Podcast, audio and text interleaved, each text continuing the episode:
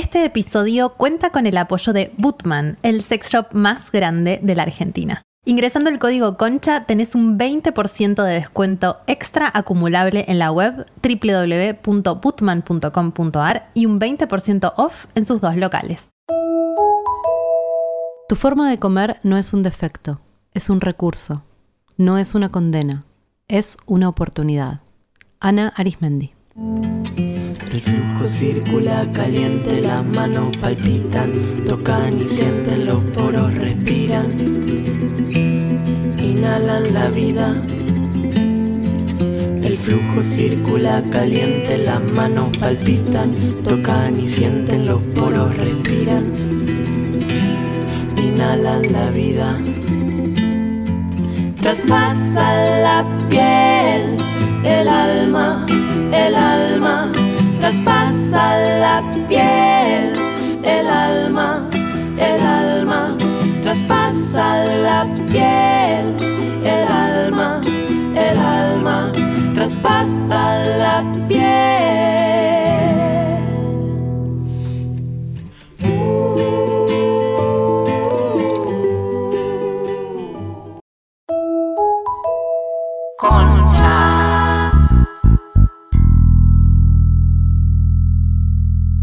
Bienvenidos a Concha.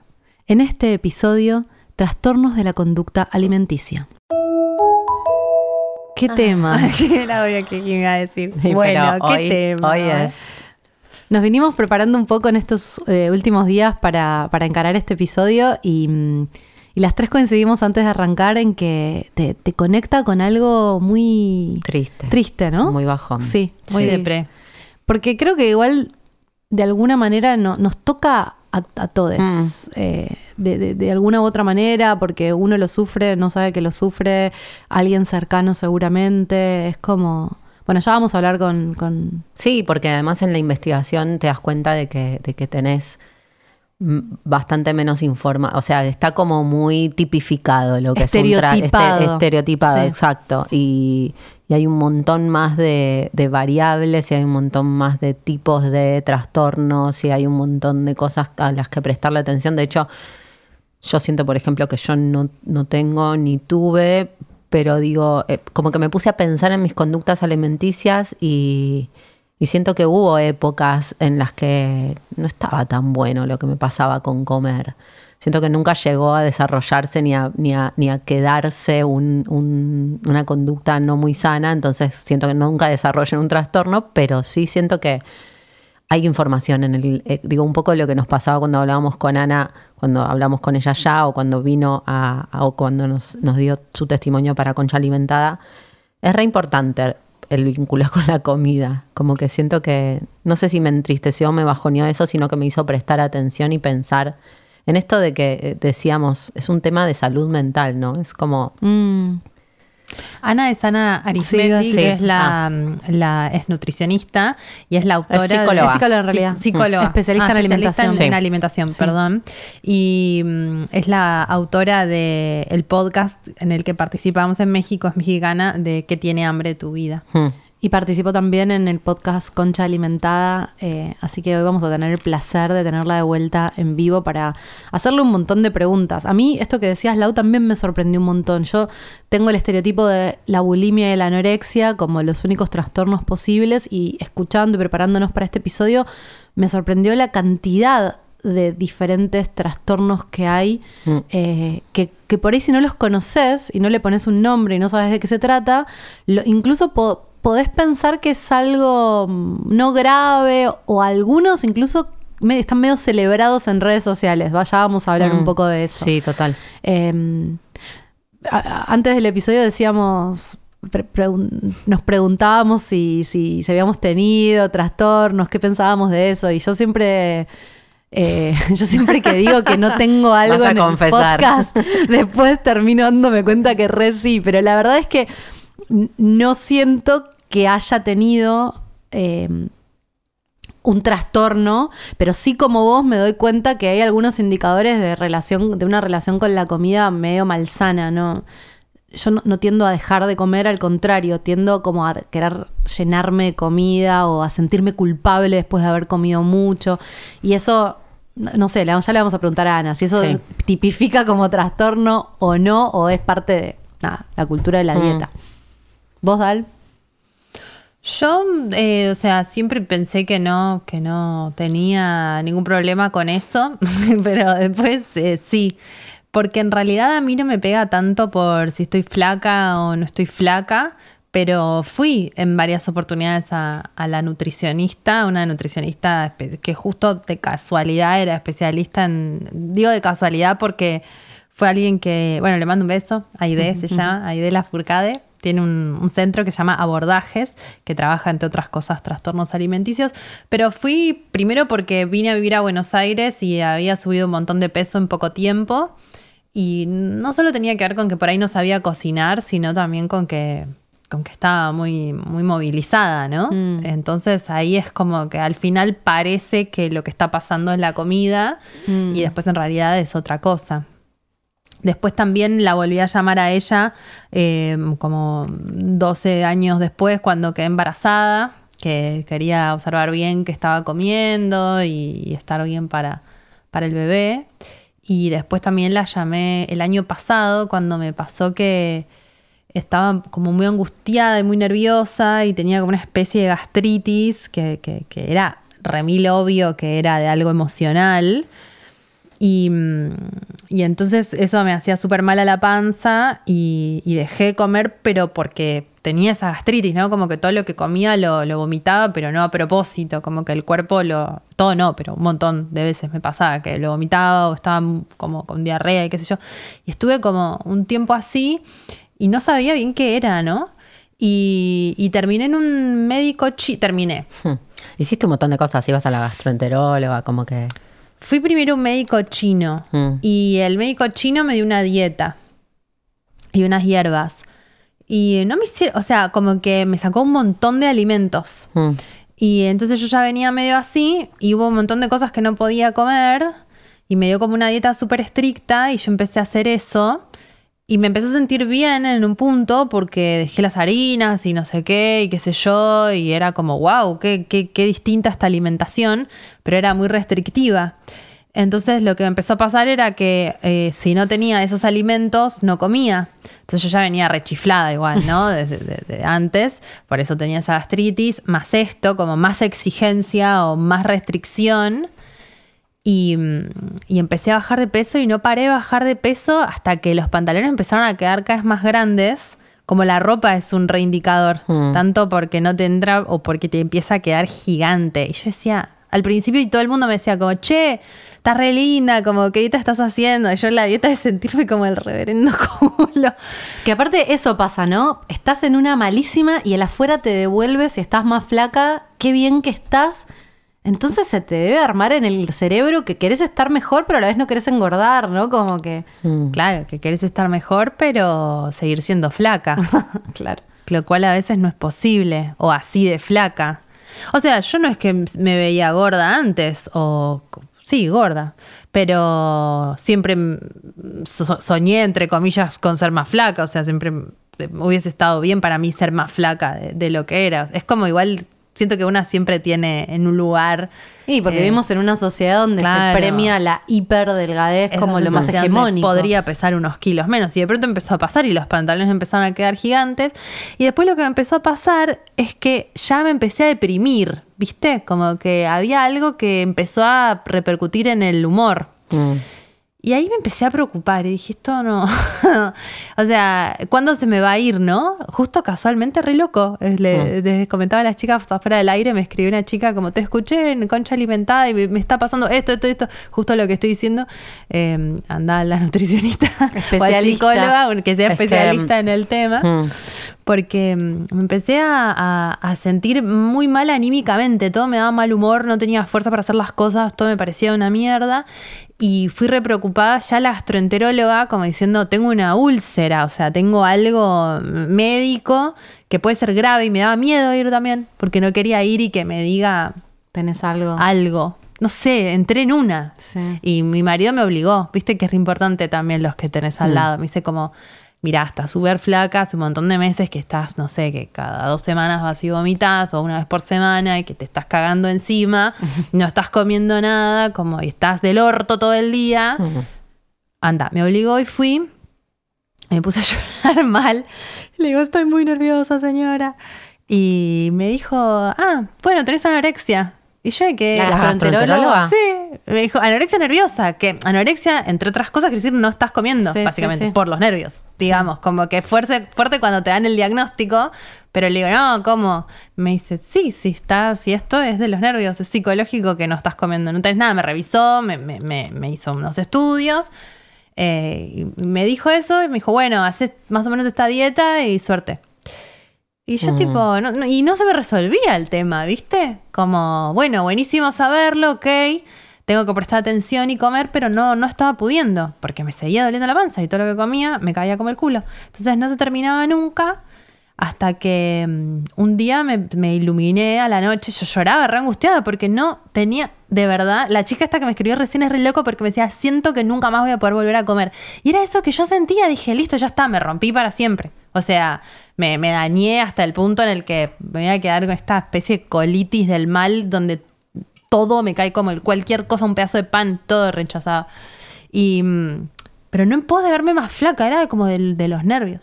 Y entonces ahí se me ocurrió llamar la idea, que, que hacía muchos años, 80.000, porque tengo 37 y la había llamado a los 18, y decirle, che, ¿sabes que como vos me ayudaste con la comida aquella vez y... mm, Y ahora me está pasando esto, ¿crees que...? Se me cagó de risa en la cara y dijo, no, no, no, o sea, vos tenés un trastorno de la conducta alimenticia cañón. O sea, y me dice, y esto es así, y en vos sabés que así como empieza a subir el peso, también empieza a bajar. Y cuando empieza a bajar, eh, no lo puedes frenar.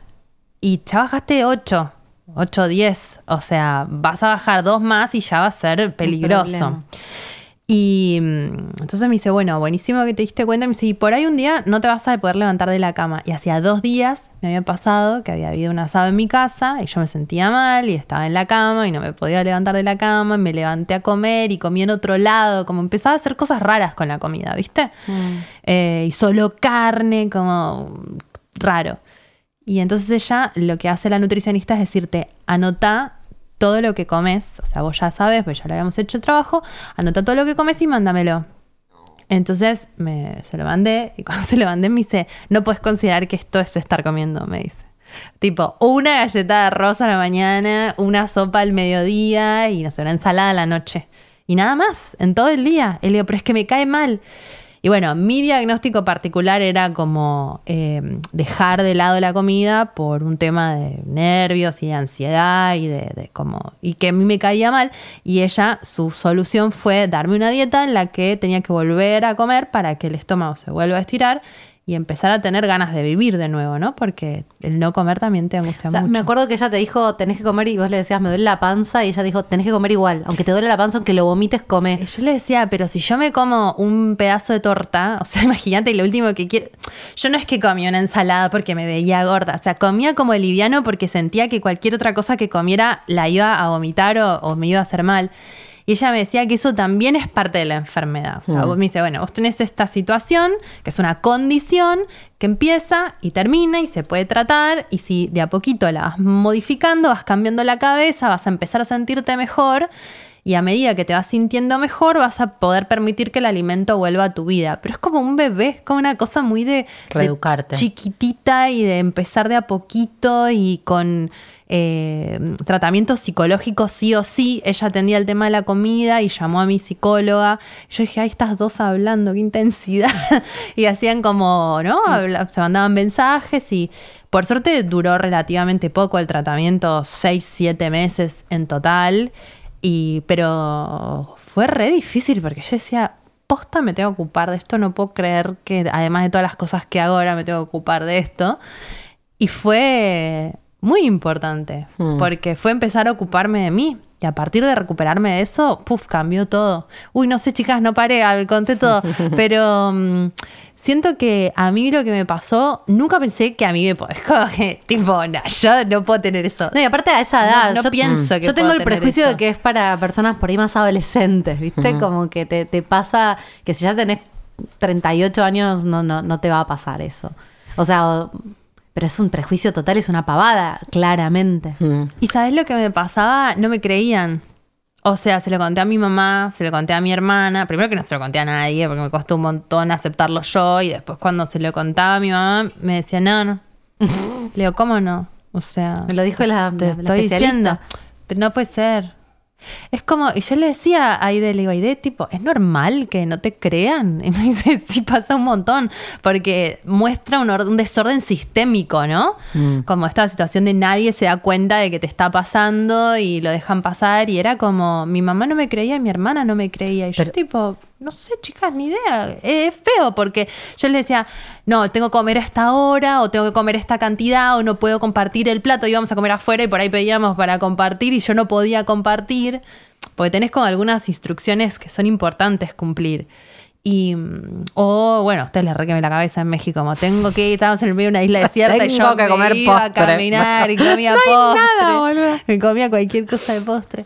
Eh, pero bueno, eh, en- a veces al otro le cuesta aceptar esa vulnerabilidad que por lo general la persona que tiene la enfermedad se muestra muy fuerte. Yo lo que creo que también tiene que ver con esto que decíamos de la tipificación, ¿no? Que, que alguien te veía y, y digo, hay un arquetipo de- del trastorno de conducta alimenticia que es una mina eh, piel y hueso, o sea, muy, muy, muy delgada, que ya no... O sea, vos no parecías eso, entonces siento que también hay algo del desconocimiento de lo que efectivamente es un trastorno de la conducta alimentaria y cómo eso se ve y cómo se refleja y cómo a qué prestarle atención que, digo, no, no parecías, ¿entendés? Pero porque hay mucha, hay poca información. Exacto, estamos- Exacto. Yo me acuerdo que en, en- nosotros películas. crecimos en los 90. Mm. No sé si les pasó a ustedes, pero yo tenía como una materia que era psicología y no sé qué. Y te quemaban la cabeza con la bulimia y la anorexia. Mm. Teníamos que hacer trabajos, hicimos como mini documentales sobre el tema. Había mucha información sobre, no sé por qué, en esa época sobre Y bulimia por ahí y había anorexia. medio un boom, ¿no? Sí. En esa Mm. época. Fue bastante el boom en los 90 de Sí, las sí, hiper porque estaban como las lolitas de moda, el tema de las modelos jóvenes. No había cuerpos eh, distintos. No había diversidad, No había no. cero diversidad en ese No momento. diversidad. Y, La diversidad te la debo. y creo que se empezó a hablar en ese momento, en los 90, sobre ma- más, como eh, públicamente y más Siento que hay algo de la, de, la, de la cirugía estética que también medio tuvo un boom, ¿no? En, En los 90. Sí, to- como fue era de más mano todo. Porque para mí hubo una presión mucho más fuerte sobre, Mm. sobre el cuerpo. No sé, no, esto es una sensación, ¿no? Pero.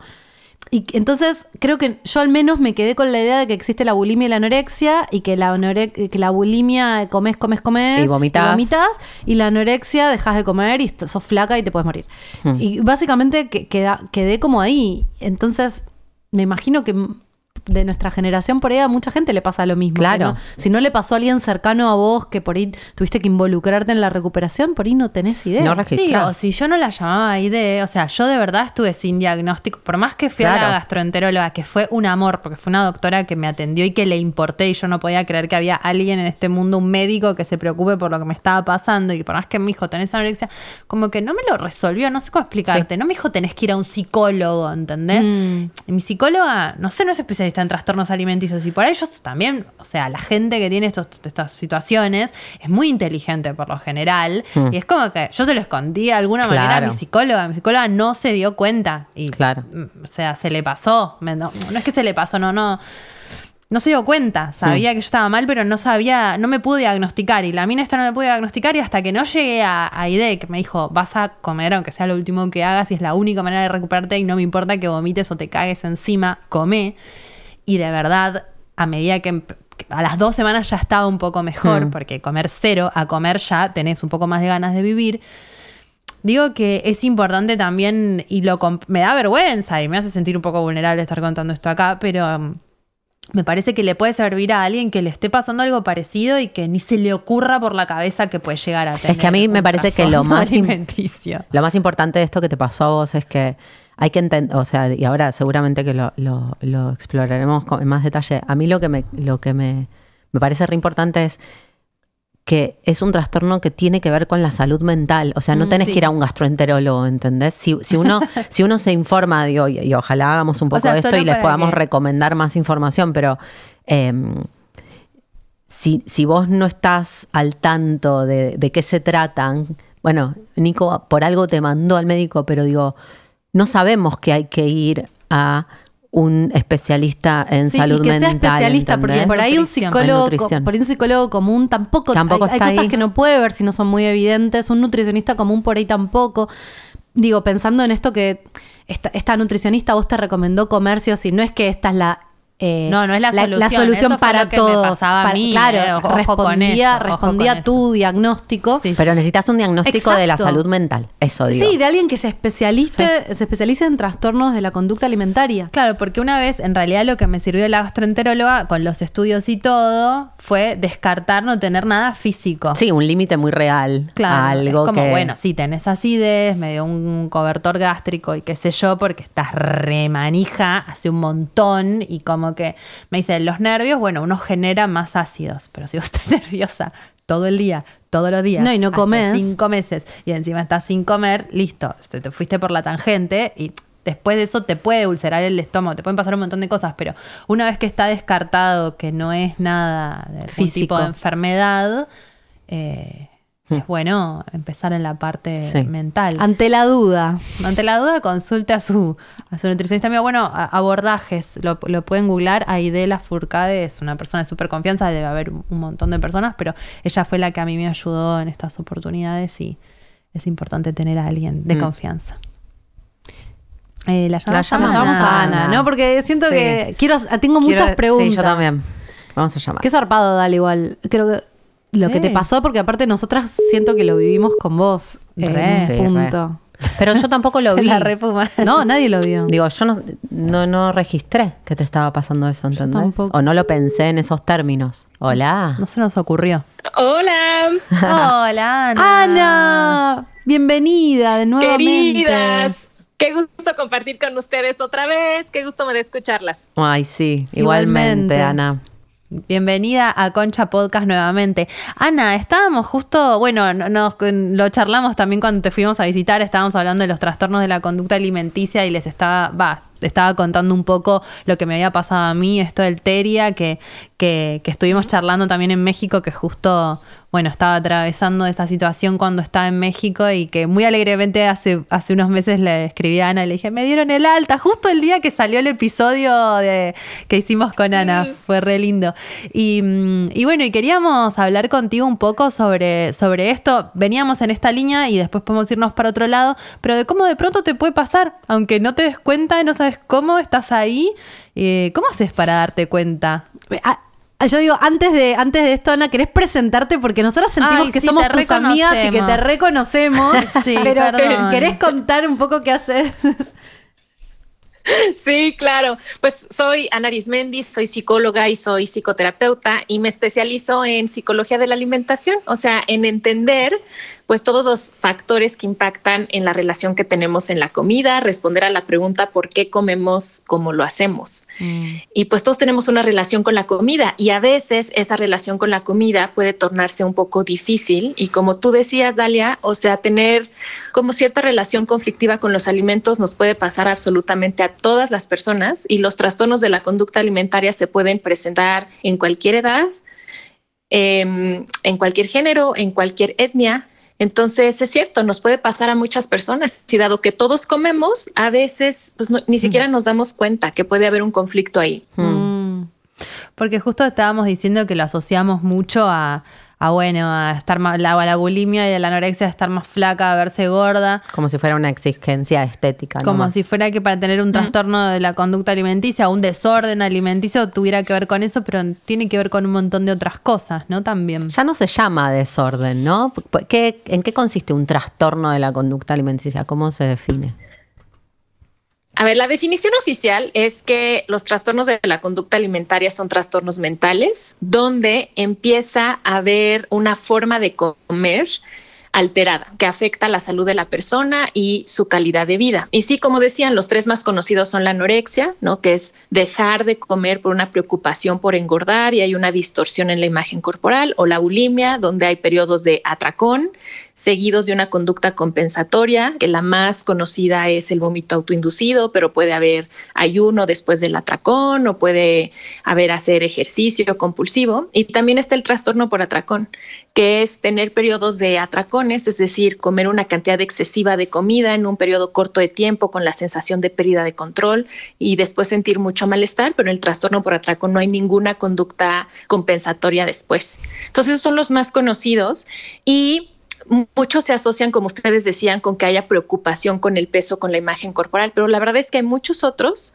em, pues, trastornos de la conducta alimentaria que no surgen por un deseo de adelgazar o modificar el cuerpo. Uno de ellos, por ejemplo, es teria, del que tú hablabas, Dalia, ¿no? Que es este trastorno evitativo y restrictivo que más bien surge como que hay esta dificultad por comer, la persona se empieza a restringir mucho y hay muchas causas. A veces es trauma, a veces es una gestión incorrecta del estrés y las emociones que se acumulan, a veces es que las personas tienen como cierta sensibilidad sensorial Mm. Entonces les es difícil ciertas texturas, sabores, pero por ejemplo hay otro trastorno alimenticio que se llama ortorexia, que es la obsesión por comer saludable y ahí más bien las personas tienen miedo como a fallar o a enfermarse. Ay, es Ana. Entonces hay muchos. Ese mm. ortorexia me parece que es re importante hablarlo porque está, medio de moda, ¿no es cierto? De repente muchas personas diciéndote, nada, solo coman orgánico, solo tomen jugo, solo comer, no sé, como hay algo de eso que, que hasta qué punto es sano y cuándo deja de ser sano. 100%, hmm. Jimé, y por eso, como lo, lo, decían en un inicio, a veces no nos damos cuenta que podemos estar desarrollando algún trastorno alimenticio porque algunos de ellos están muy normalizados y hasta fomentados por nuestra sociedad, ¿no? Entonces, uno de ellos, por ejemplo, es la ortorexia. ¿Y cuál es el límite entre estoy cuidando mi salud o el aparentemente cuidar mi salud me está costando mi salud? Y yo creo que es ahí, ¿no? O sea, mi forma de comer realmente me acerca a la salud. Por ejemplo, si tu forma de comer lo que te genera es ansiedad y preocupación, porque todo el tiempo estás pensando, es que esto no es orgánico, es que esto, quién sabe con qué aceite lo cocinaron, eso ya no es saludable. Cuando, ah, perdón, algo muy interesante que me decía mi nutricionista cuando estaba en tratamiento es, una de las primeras cosas que me preguntó es cuánto tiempo ocupa la comida en tu mente. Y para mí ocupaba el 80% de mi día porque al no poder comer estaba todo el día pensando en la comida. Y creo que por ahí en esto, hasta que después, no sé, desapareció, fue como una cosa más de la vida. Eh, y, también cuando uno está como obsesionado por la calidad del alimento, si es, si no es, ¿no? Empieza a ocupar un espacio demasiado grande. ¿Te referís un poco a eso? Exacto, entonces cuando la comida se vuelve el centro de nuestra vida, eso deja de ser saludable. Cuando por estar preocupada por lo que voy a comer empiezo a tener conflictos en mis relaciones, cuando obviamente empiezo a tener problemas de salud, ¿no? Mm. O cuando eh, me empiezo a aislar mucho o dejo de hacer las cosas que yo quería hacer. Por ejemplo, hay gente que deja de salir porque está preocupada de qué comida va a haber y cuánto voy a comer, o deja de hacer actividades físicas. Entonces ahí eh, ahí es donde nos tenemos que empezar a preocupar. No, no, nada más que decir rápido que otra, otra conducta alimentaria que está muy normalizada y que es muy peligrosa es hacer dieta. Mm. Mm. Entonces, pues vivimos en una sociedad que valora la delgadez, ¿no? La delgadez la equipara a belleza, la equipara a salud y sabemos que delgado no es sinónimo ni de bello ni de sano, pero ese es el concepto. Entonces hay esta búsqueda de la delgadez entonces las personas hacen dietas y puede caer en dietas súper restrictivas y que empiecen a generar esta relación de culpa con los alimentos o de mala información. O sea, vivir a dieta también es un trastorno de conducta alimentaria. Claro. O sea que claro, porque al final nos aleja de la salud. Hay muchas personas, o sea, yo creo que hay muchas más personas de las que creemos que por ahí tenemos algún trastorno de la mm. conducta alimentaria, que obviamente tiene distintos niveles de gravedad, algunos que otros, pero, pero igual es importante atenderlos a todos. Mi, mi, pregunta tenía que ver con esto, ¿no? Eh, siento que todas las personas estamos expuestas en esta sociedad que, de, cultura de dieta a un montón de cuestiones sociales que nos empujan un poquito a tener una mala relación con la comida. Si a eso le sumamos, eh, no sé, eh, problemas familiares, traumas, cuestiones que nos pasaron en nuestra vida personal, por ahí se suman. O no sé si hay alguna predisposición genética o algo. ¿Todos estamos igualmente expuestos a que nos pasen o hay algunas em, situaciones o algunas personas que tienen más predisposición que otras a tener este tipo de trastornos. Sí, como bien dices, los trastornos son multifactoriales, pero sí hay personas que son que pueden ser más vulnerables. Por ejemplo, sí sabemos que hay una predisposición genética. Entonces, sí hay, sí hay eh, personas que vienen, ¿no? De familiares que han tenido trastornos de la conducta alimentaria o ahora se sabe que, por ejemplo, madres que eh, hicieron y que siguen haciendo dieta, o sea, genéticamente, Mm. eh, pues pueden propiciar. Y también ahí dices, pues qué mamá igual y no ha hecho dieta crónica, ¿no? En esta sociedad en la que vivimos. mi mamá Pero también, por ejemplo, sí, las personas también más vulnerables son aquellas que crecen en una familia donde se valora muchísimo la delgadez, donde Mm. se pone demasiada importancia en la alimentación o en el tema de salud, van a ser más vulnerables. También se sabe que hay ciertos como estilos de personalidad. Por ejemplo, las personas que son muy controladoras, muy perfeccionistas, muy autoexigentes, también pueden estar en mayor riesgo. Y si uno pertenece a ese, a ese grupo de personas, que yo tengo un par de esas, eh, uno igual puede pertenecer a ese grupo de personas y sin embargo no tener el trastorno. Pero por ahí en algún momento de la vida se, se desencadena. ¿Cuáles son los... eh, hay cosas, claro, Disparadores. los disparadores que te pueden gatillar que se, que se dispare el trastorno. Bueno, lo que sabemos es que el primer factor de riesgo para desarrollar un trastorno alimenticio es hacer dieta. O sea, no todas las personas que hacen dieta van a desarrollar un trastorno alimenticio, pero sí todas las personas con trastorno alimenticio hicieron dieta en algún momento. Mm. Entonces, hacer dieta, sí, y se sabe que mientras más joven se empiece a hacer dieta, hay más riesgo. Entonces, ese puede ser un gran disparador. Y hoy hay muchas niñas y niños que desde muy chiquitos los ponen a hacer dieta. Mm. Sí. Entonces, ese es uno.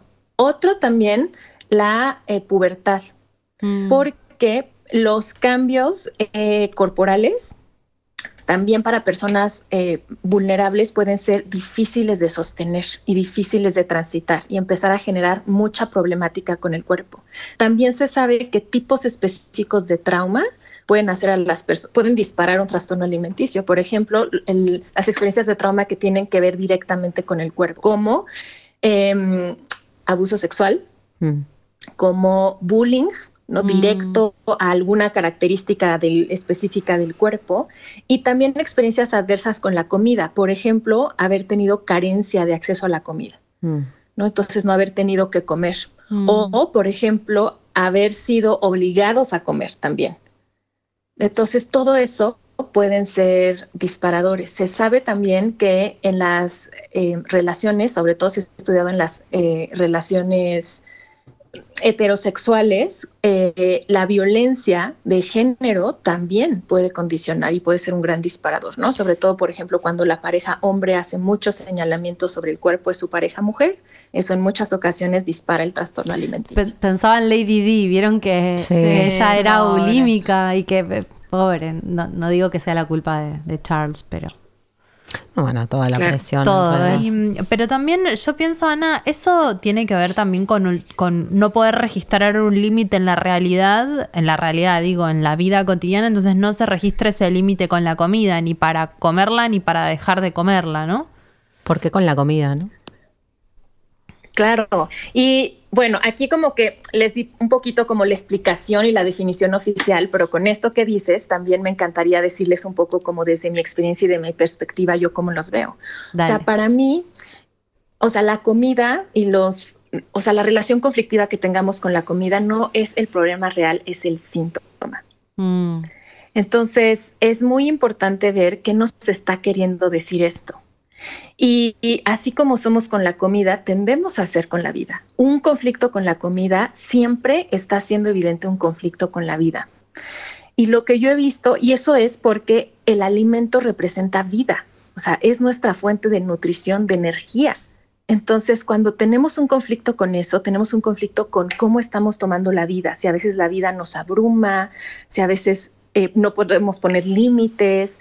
eh, y aquí, por ejemplo, yo siempre he visto que las personas que tienden a restringirse, a co- comer menos, es porque o hay un conflicto con tomar a la vida, o la vida les parece demasiado, pero también a veces la restricción puede ser una forma simbólica de decir que no.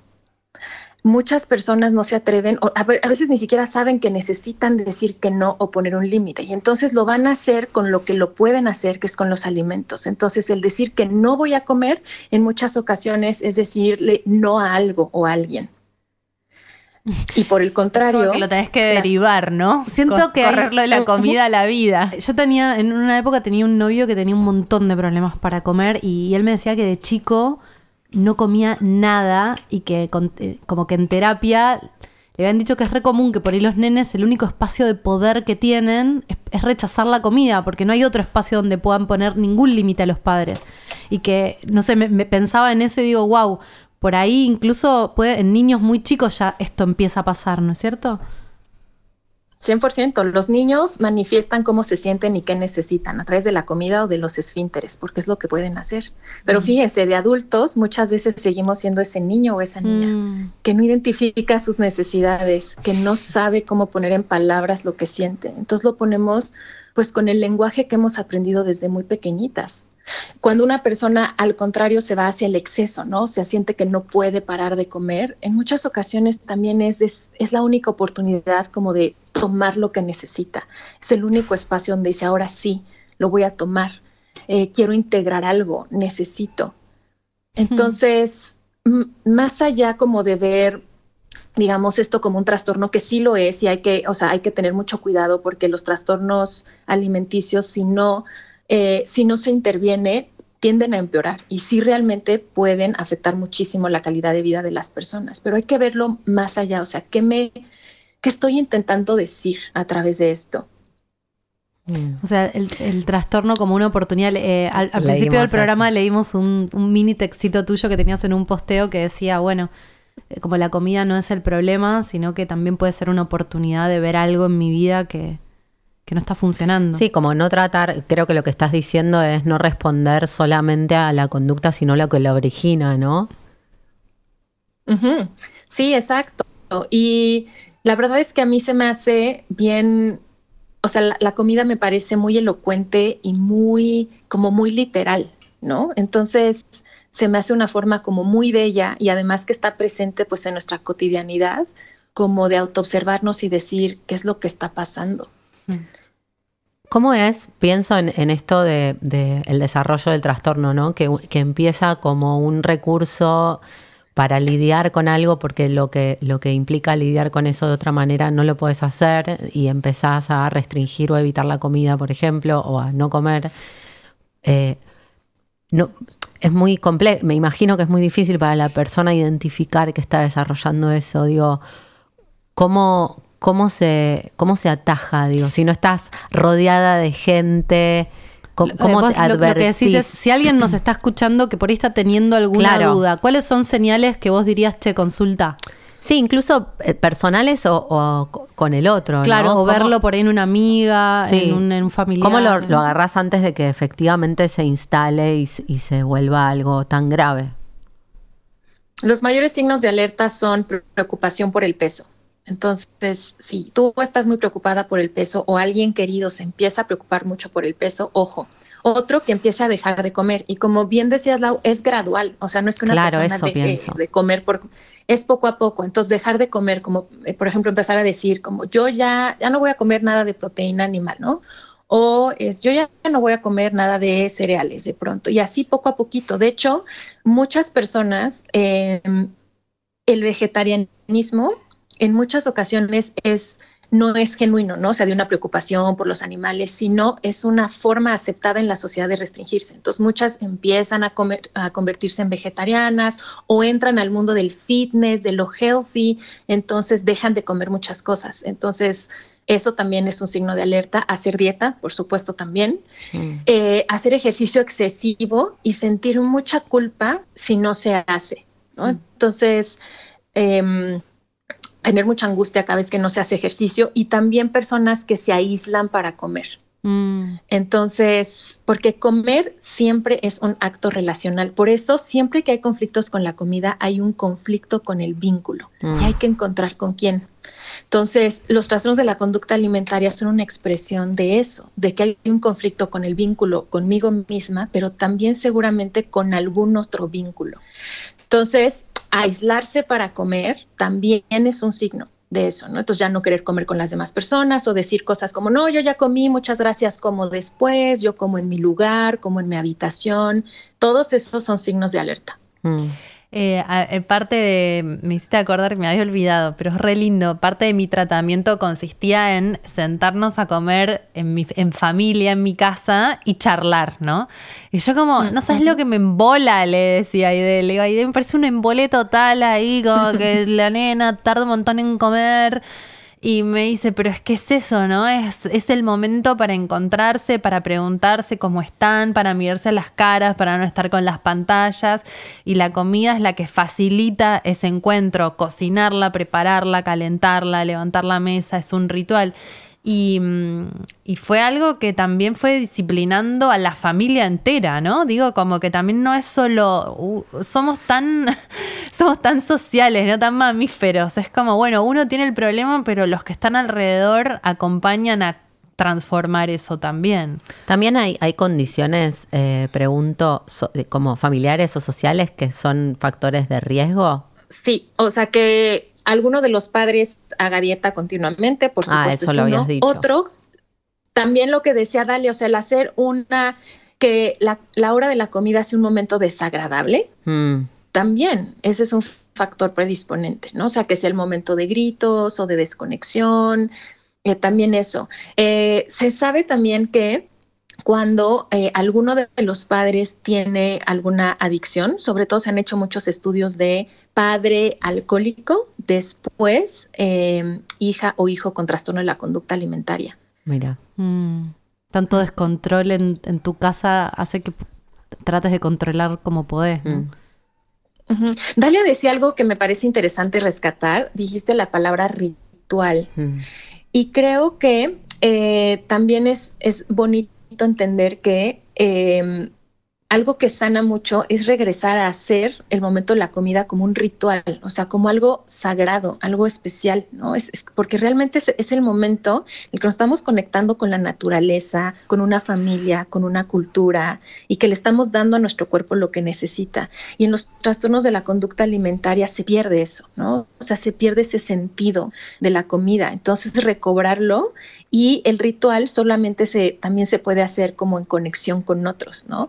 Los trastornos de la conducta alimentaria aíslan, por lo tanto lo que sana es la comunidad y la compañía. Mm.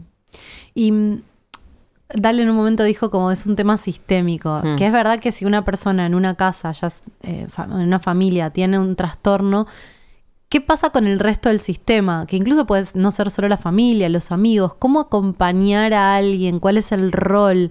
¿Se puede ayudar? ¿No hay que hacer nada? ¿Cómo, cómo es eh, eso para los acompañantes?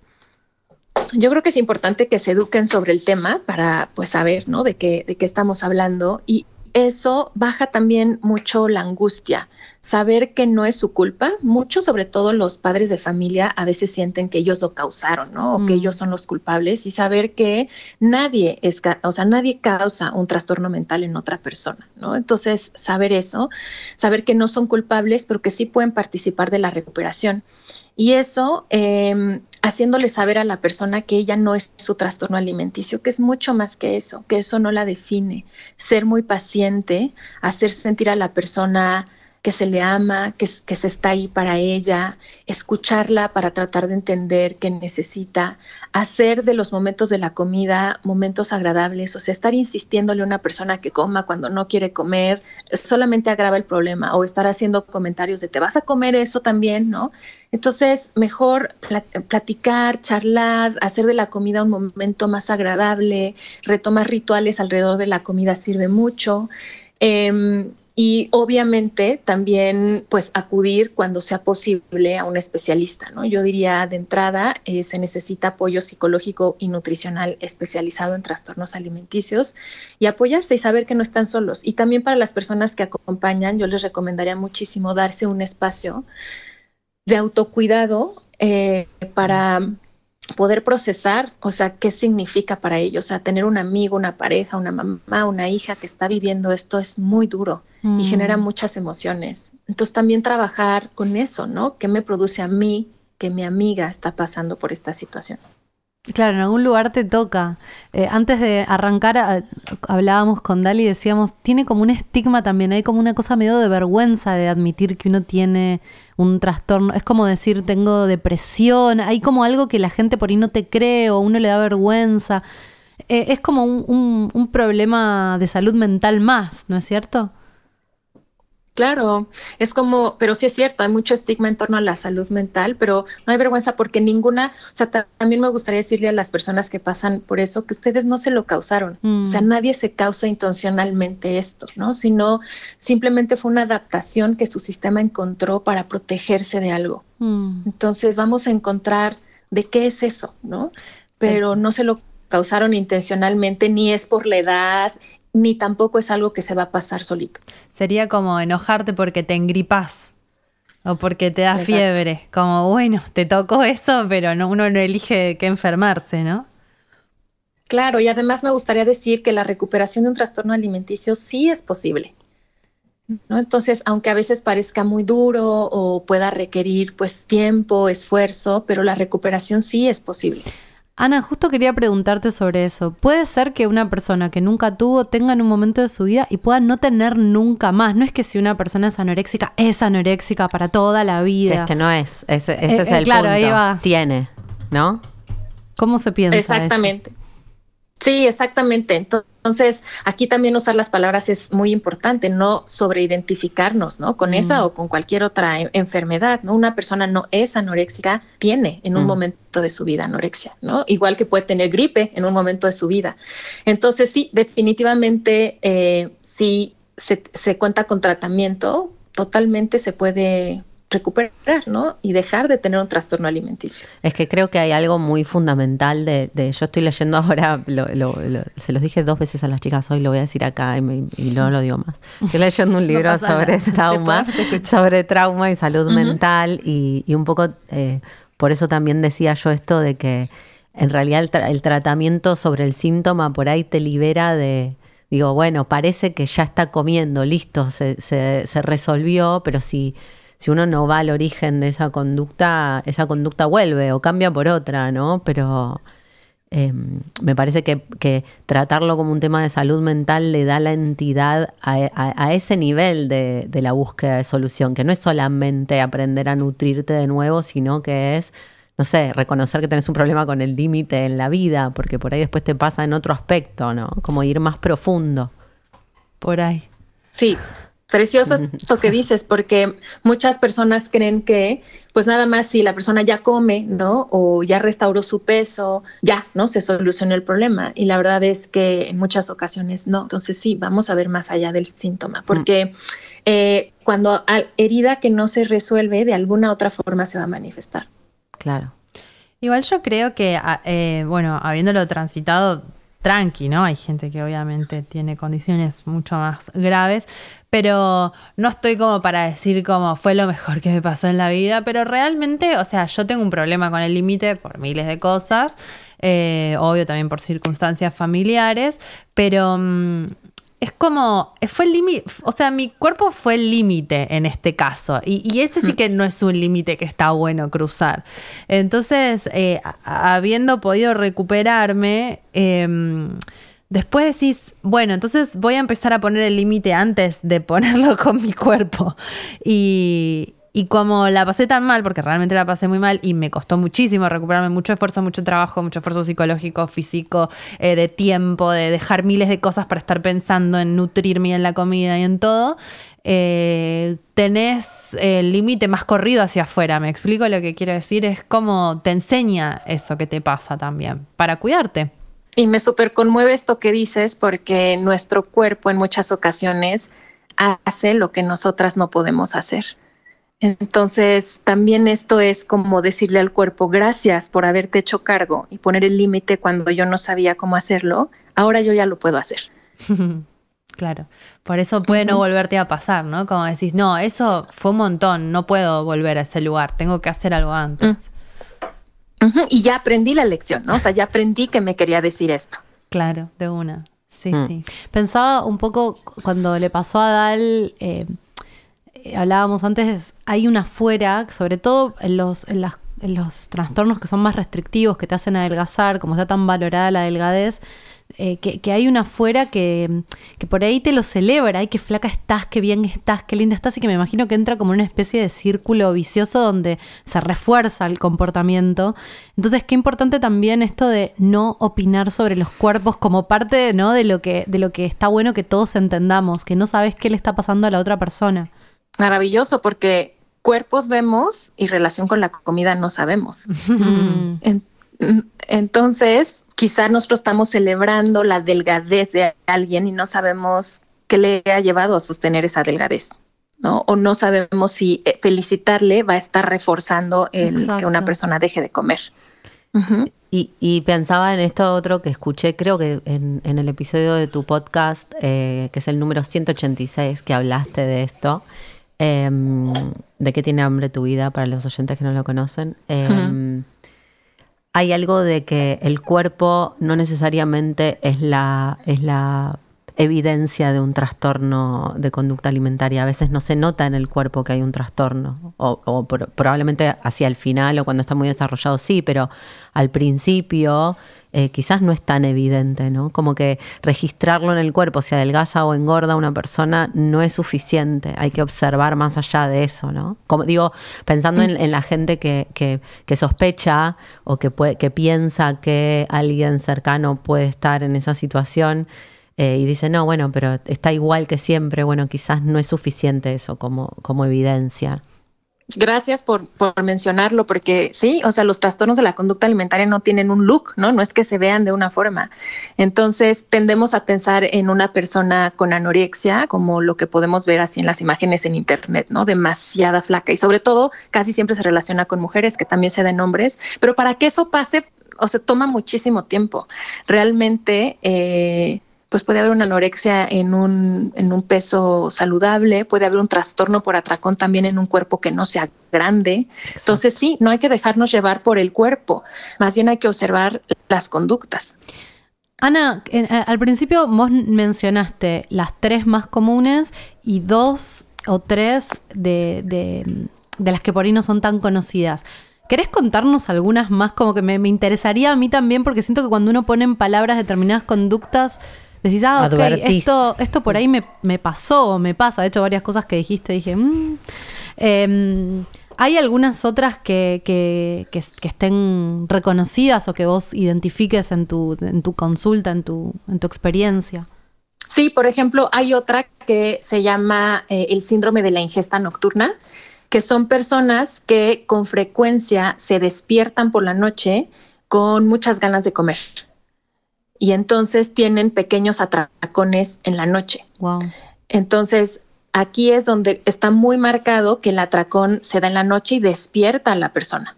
Entonces, se habla que este síndrome tiene que ver mucho con una desregulación también hormonal de los ciclos circadianos, del estrés, de eh, cómo están las hormonas que regulan el hambre y la saciedad, que hacen que la persona que estaba dormida se despierte y vaya a comer y tenga estos pequeños atracones. Y luego por eso toda, todos sus horarios en la comida se empiezan a desregular porque luego no tiene hambre a la hora del desayuno, no desayuna, pero entonces al rato a, mediodía tiene muchísima hambre y empiezan como estas desregulaciones. Entonces es uno y ese también es frecuente a veces en niños. Mm. Luego, eh, también otro es eh, la acumulación de comida y ese se da más en personas mayores.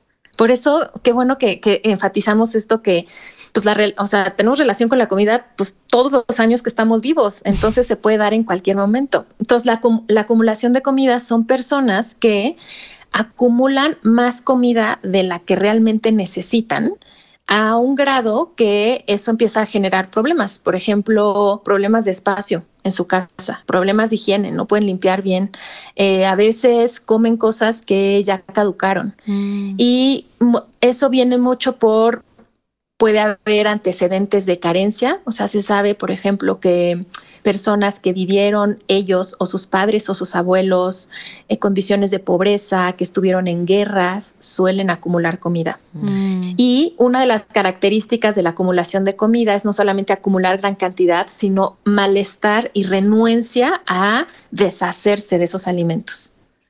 Entonces, eh, genera mucho malestar eso, ¿no? Eh, mm. También, por ejemplo, se sabe que cuando ha, ha habido experiencias donde, o sea, hay miedo a no tener suficiente y entonces da tranquilidad tener suficientes alimentos. Y a veces también se da en los niños. Es chistoso que esto se da como en los extremos de la vida. Entonces muchos niños a veces no, sienten, no se sienten seguros de que sus necesidades son satisfechas y empiezan a acumular comida, obviamente poquito.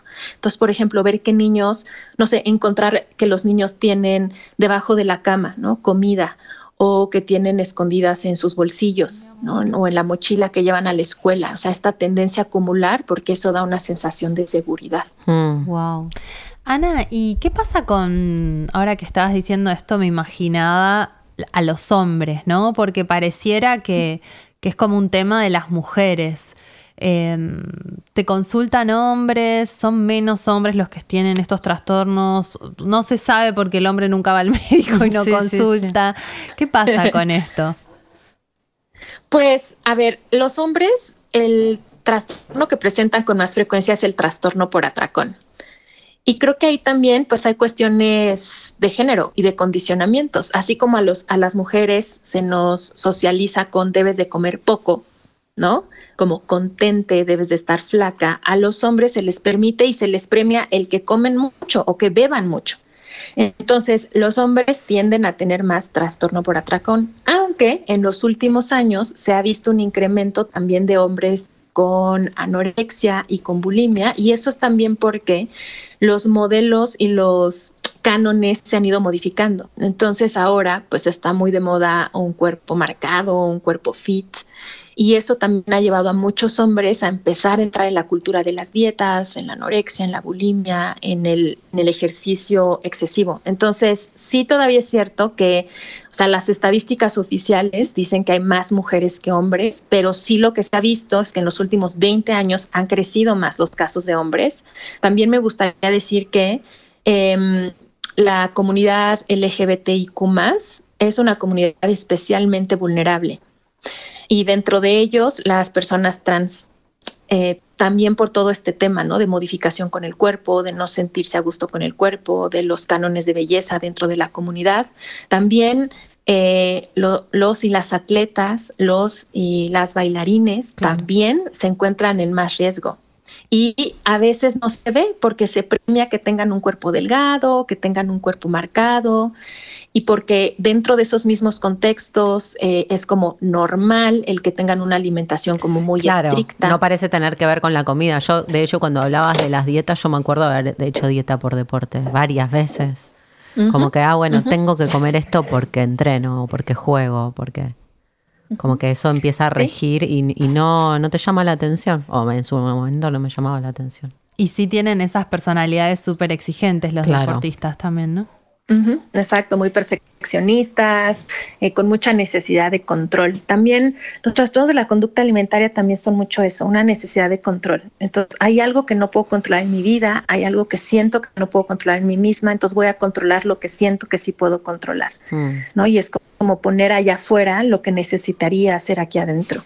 Ana, yo siento también que hay algo de, de mucha rigidez, como que, porque porque pienso personas que nos están escuchando que dicen, no sé, bueno, yo soy vegana porque... Eh, bueno, dieta, porque, tampoco es para tanto. No, porque tengo esta dieta, porque creo en esto y, yo estoy 100% a favor del, no maltrato animal. Eh, pero, pero por ahí de repente, si lo único que hay, te vas de viaje y estás en un lugar donde hay solo y tenés que comer algo de proteína animal o de lo que sea y, y, hay una rigidez mm. total. Me estoy metiendo en una que después me van a saltar al cuello todos los veganos. Pero lo que quiero decir es que siento que, que el problema no es que vos tengas determinadas preferencias o prefieras un tipo de alimentación por sobre otra, sino que cuando eso es rígido, como no me puedo mover un centímetro de eso, creo que ahí empieza a haber un problema más grave, ¿no? Gran punto, ese también sería un signo de alerta, la falta de flexibilidad. Entonces, cuando una persona le causa mucho malestar que haya cambios en sus horarios de alimentación, cuando le cuesta adaptarse, si va a comer en otra casa, en un restaurante, en un viaje, eso también es un signo de alerta. Y también es interesante esto, ¿no? O sea, ¿por qué me cuesta trabajo ser flexible? ¿A qué no me estoy adaptando de la vida? Mm. Por eso también muchos trastornos alimenticios ocurren cuando hay transiciones importantes de vida y específicamente que tengan que ver con el cuerpo. Como les decía, la pubertad, pero puede ser también eh, en el embarazo, en el posparto, en la menopausia, también se da mucho, en el inicio de la vida sexual. Ah. Y es por esto, o sea, esta dificultad para adaptarse a una nueva realidad corporal y a una nueva etapa de la vida.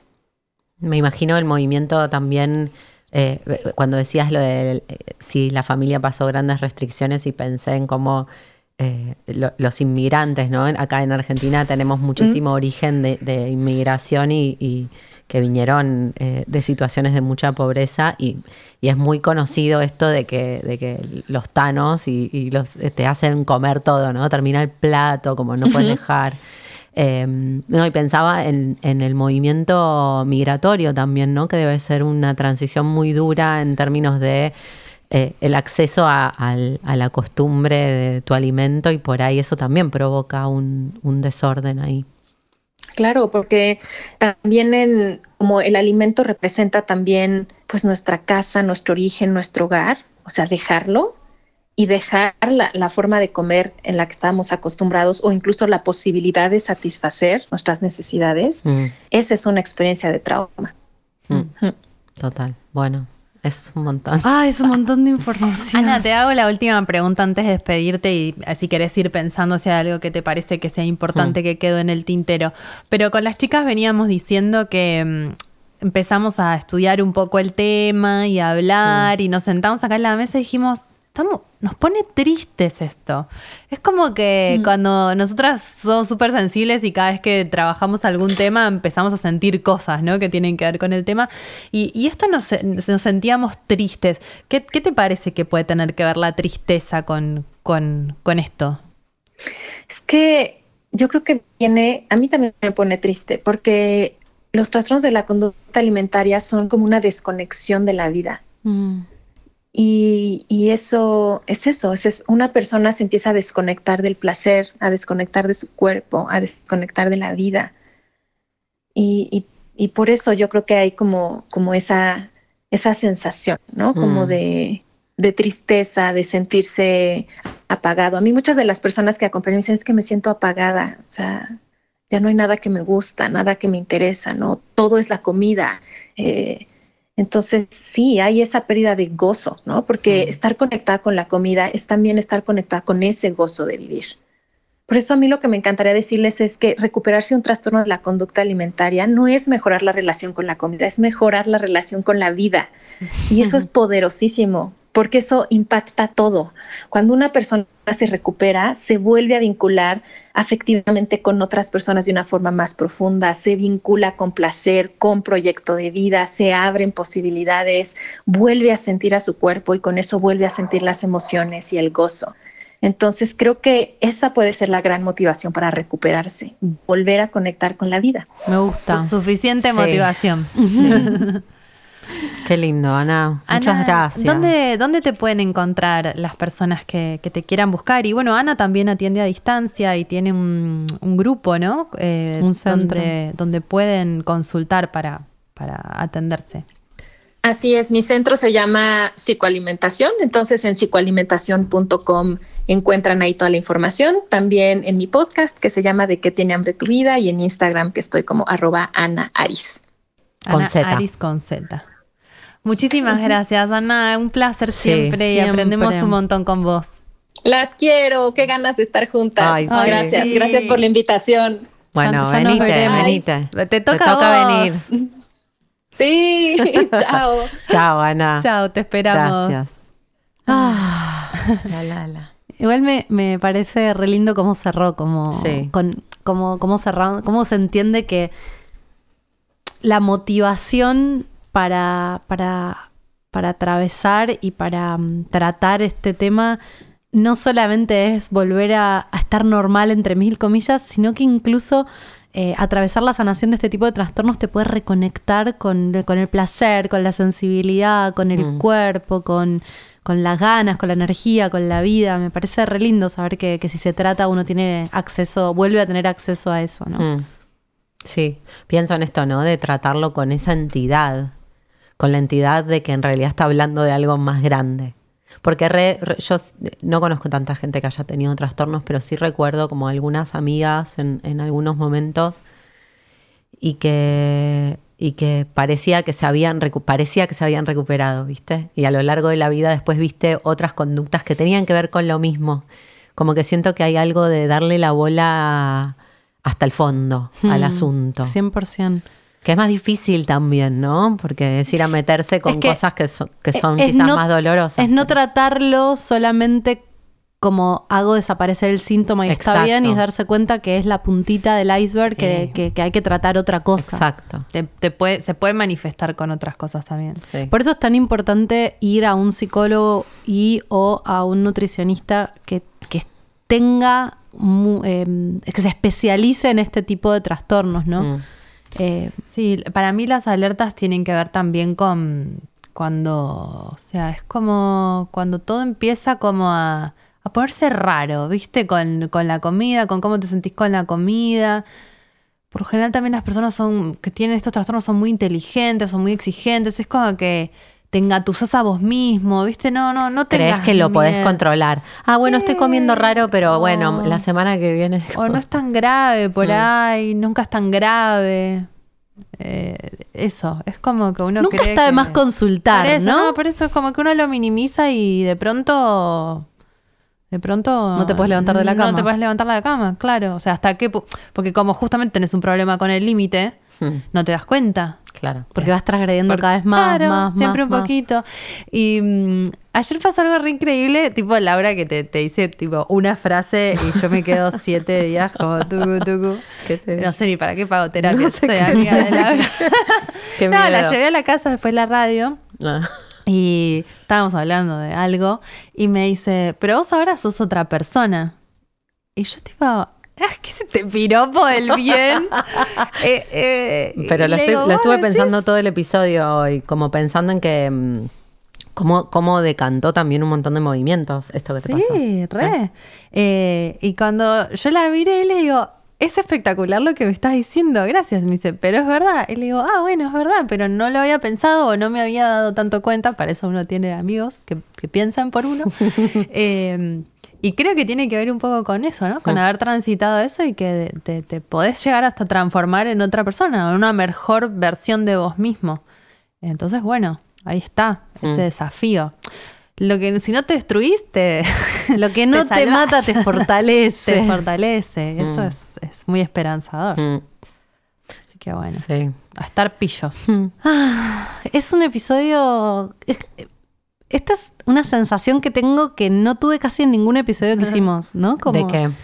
De, de, de cierto respeto con el tema y de una Sí, cosa muy re- receptiva. Nos bajó, nos bajó las plumas a-. Sí, al eso. inframundo. Muy, muy receptiva. Un Yo- nuevo, una nueva beta. Sí, no, yo estoy pensando que, que tiene que ver y no tiene que ver. Como que yo, yo siento que a mí me reinterpela la salud mental. Como que siento que toda la vida me peleé con el estado de mi mente, ¿viste? Y mm, durante mucho tiempo pensé que no se podía cambiar. Como que es, es difícil el laburo. Ay, termino llorando, qué pelotudo. Pero, mm, eh, y últimamente me siento mucho mejor y, y mi vida cambió y como que pienso que al principio, cuando estás ahí metido, sentís que no, que no vale la pena ir hasta el fondo. Claro. Y re sí. Mm. es que es re doloroso. Em, digo, cuando tenés algo así que te causa tanto malestar, no, digo- no- y me refiero a cualquier cuestión de salud mental. Claro, que eso voy. ¿Quién no tiene? O sea, la mayoría Claro, de todos tenemos es- pero eh, sí. estam- cuestiones de salud mental. eh, y no querés tocar eso, porque sentís que si tocas eso te va a destruir. Y en realidad, si enfrentás eso, no solo no, no te va a destruir, sino que te va a transformar y, Sí. y podés estar mejor. O sea, pero hay que ir hasta el fondo, hay Claro. que sostener un tratamiento, hay que bancarse la incomodidad, la vergüenza, la angustia, el Sí. miedo, todo lo que Salir pasa. de la forma que te adapta en una aparente sensación de control, ¿no? Como El miedo a dejar de ser vos misma a veces Claro. también, ¿no? Como que Sí, uno también a veces hace identidad con Sí, eso. re. Y creo que tiene que ver, ya que estamos en la temporada de cáncer y llorando y hablando de la alimentación, y tenemos un cliché de la energía reinante, eh, con el poder de lo vulnerable, ¿no? Porque Total. me parece que también por las características que ella dijo y por lo que, por lo menos como lo viví yo, son personas o personalidades o formas de vivir la vida donde a vos no te va a pasar nada, o donde vos sos invencible, o donde la tenés re clara, o vos sabés que tenés el control y de Te pronto sacas solo. te- tipo, ¿qué es esto? ¿Entendés? Como algo re de la es como una cosa de bebé la comida, me, me da la sensación. Viste, como que a mí me pasaba que comía como puré y como, o sea, ¿qué estamos haciendo? Como que ni en pedo sos tan fuerte como crees, ¿entendés? Pienso un poco en el meme ese de, ay amiga, estás deprimida, alegrate. Como que, que a veces no es una cuestión de voluntad, se necesita ayuda, necesitas eso. acompañamiento, necesitas un protocolo, necesitas a veces medicación. El, el tema de salud mental, ya lo hablamos en Concha Loca, ¿no? Como... Mm. eh, es como si vos pretendieras por ahí tener un trastorno de la conducta alimentaria, es como tener una fractura, no vas a salir de la fractura, no se va a curar sola, necesitas que alguien intervenga. Pero lo que digo es que especialmente con estos con estos con estos trastornos que menciono, o, o no con todos evidentemente, pero con al, bastantes. hay una idea de controlar. Hay una idea de ser una persona muy fuerte Mm. de que en y que en realidad no lo sos. O sea, te- te- que, que- que- que- tu sanación parte de aceptar que no sos todo eso fuerte, que sos y que tu cuerpo te lo está demostrando. Entonces, como esto que vos también decías, Lau, es como aceptarse vulnerable eh, es parte del camino de la sanación. Es el primer paso, porque si no Sí. aceptás que sos No vulnerable no, ayuda. no pedís te- ayuda. No pedís ayuda o no te dejas ayudar. Sí. Exacto. Sí, de este y de otros trastornos, ¿no? Pero bueno. Bueno, Bueno. estamos. Estamos. Sí. ¿Cómo nos vamos acá? Bueno. Qué bueno que lo hicimos Llorando. igual. Yo Ay, estoy muy sí. contenta que hicimos este episodio. Teníamos ganas hace mucho y no. Re necesario. No, no sé, no nos animábamos un No. poco a encararlo, ¿no? No. Es cuando tiene que ser también. Todo es cuando tiene que ser. No sé por qué aterrizó acá, de pronto. De repente. Sí. Como, como todos los temas de los episodios, aterrizan de repente. Aterrizan. Muchas gracias a todos por habernos Sí. escuchado y nos encuentran en Twitter en arroba conchapodcast y en YouTube en barra conchapodcast, youtube.com barra conchapodcast. Pueden donarnos o invitarnos un cafecito en cafecito.app con doble P barra conchapodcast. Esto es válido solamente para la República Argentina. Y para los que no sabían, tenemos un programa de radio que se llama Concha al Aire, que está en vivo por Vorterix los miércoles de 17 a 19. Nos pueden ver en vivo en el YouTube de Vorterix y los programas grabados, escucharlos en nuestro canal de YouTube o en nuestro Spotify. Entonces nos despedimos y mi nombre es Dalia Walker. Me encuentran en Instagram como arroba la Dalia o en Twitter como arroba la Dalia A con las dos A al final. Yo soy Laupasa Salacua y me encuentran en Instagram como arroba laupasa, con doble S. Mi nombre es Jimena Outeiro. Me encuentran en Instagram y en Twitter como arroba oujima con J. Muchas gracias por escucharnos. Nos encontramos en el próximo episodio de Concha Podcast con Chau. Concha.